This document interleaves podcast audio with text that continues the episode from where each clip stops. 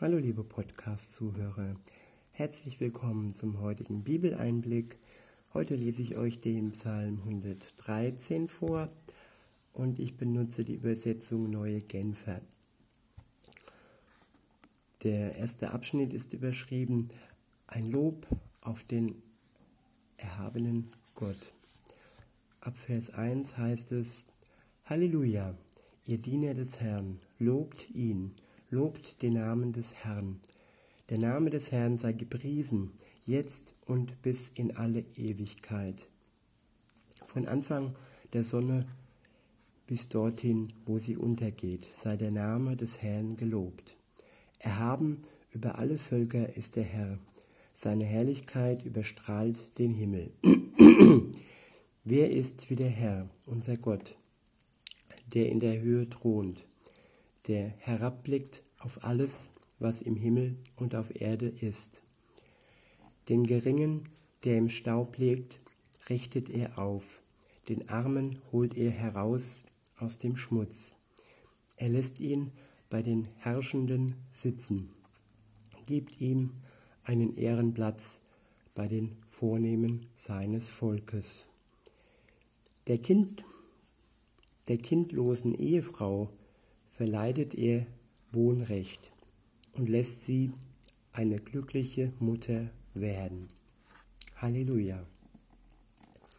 Ich wiederhole nochmal Vers für Vers und sage euch meine Gedanken dazu. Vers 1 heißt es, Halleluja, ihr Diener des Herrn, lobt ihn, lobt den Namen des Herrn. Der Name des Herrn sei gepriesen, jetzt und bis in alle Ewigkeit. Im Loben liegt Kraft. Wer Gott lobt, der bekommt direkt auch Kraft. Insofern ist es nicht nur die Hingabe zu Gott, es ist auch das, was zurückfließt von Gott, wenn wir ihn loben. Und weiter heißt es dann in Vers 3, vom Anfang der Sonne bis dorthin, wo sie untergeht, sei der Name des Herrn gelobt. Erhaben über alle Völker ist der Herr. Seine Herrlichkeit überstrahlt den Himmel, den Himmel. Er ist erhaben über alle Völker. Seine Herrlichkeit überstrahlt den Himmel.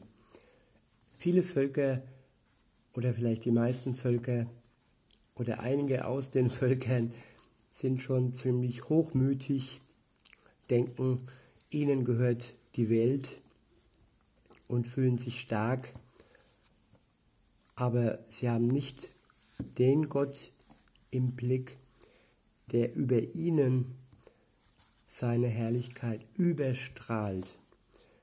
Seine Herrlichkeit überstrahlt den Himmel und überstrahlt all die Völker, die denken, sie wären mächtig, aber im Vergleich zu Gott sind sie es nicht.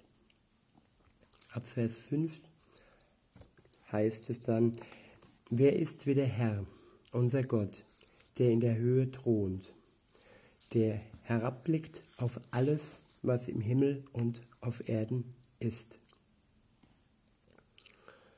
Ja, Gott ist nicht nur in der Höhe, wo er thront als König,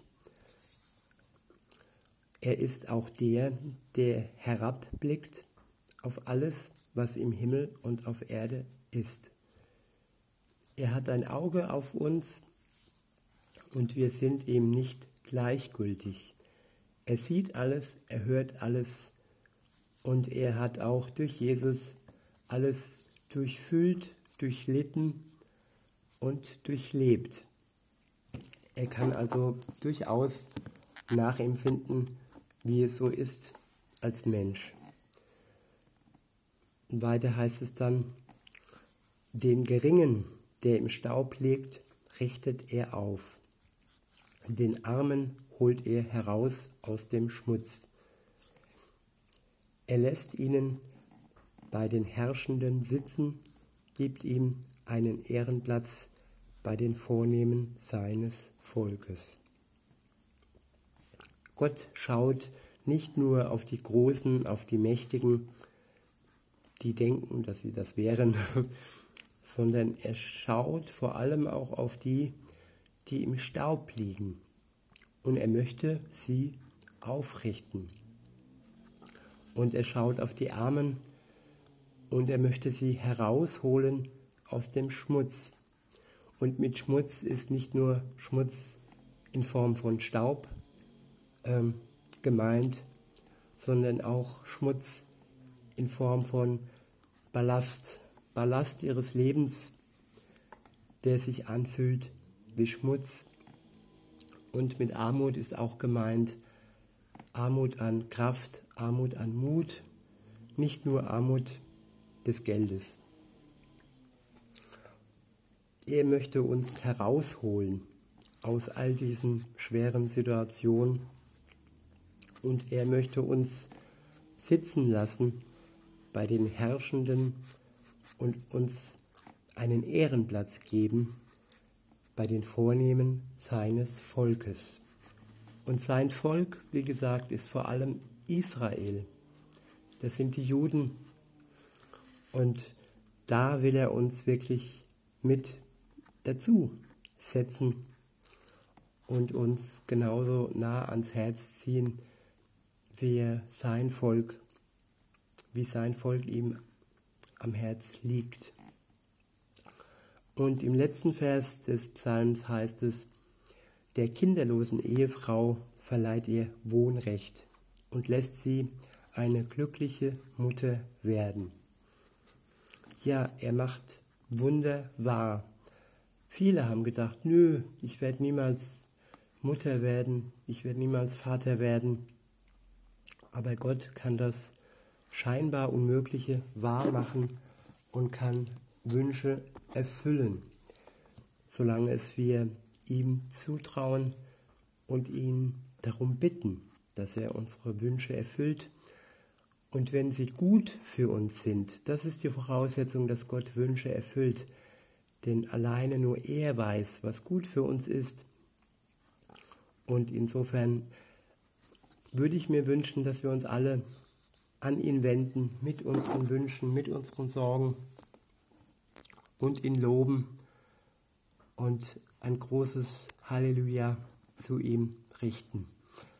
In diesem Sinne wünsche ich euch noch einen schönen Tag und sage bis denne.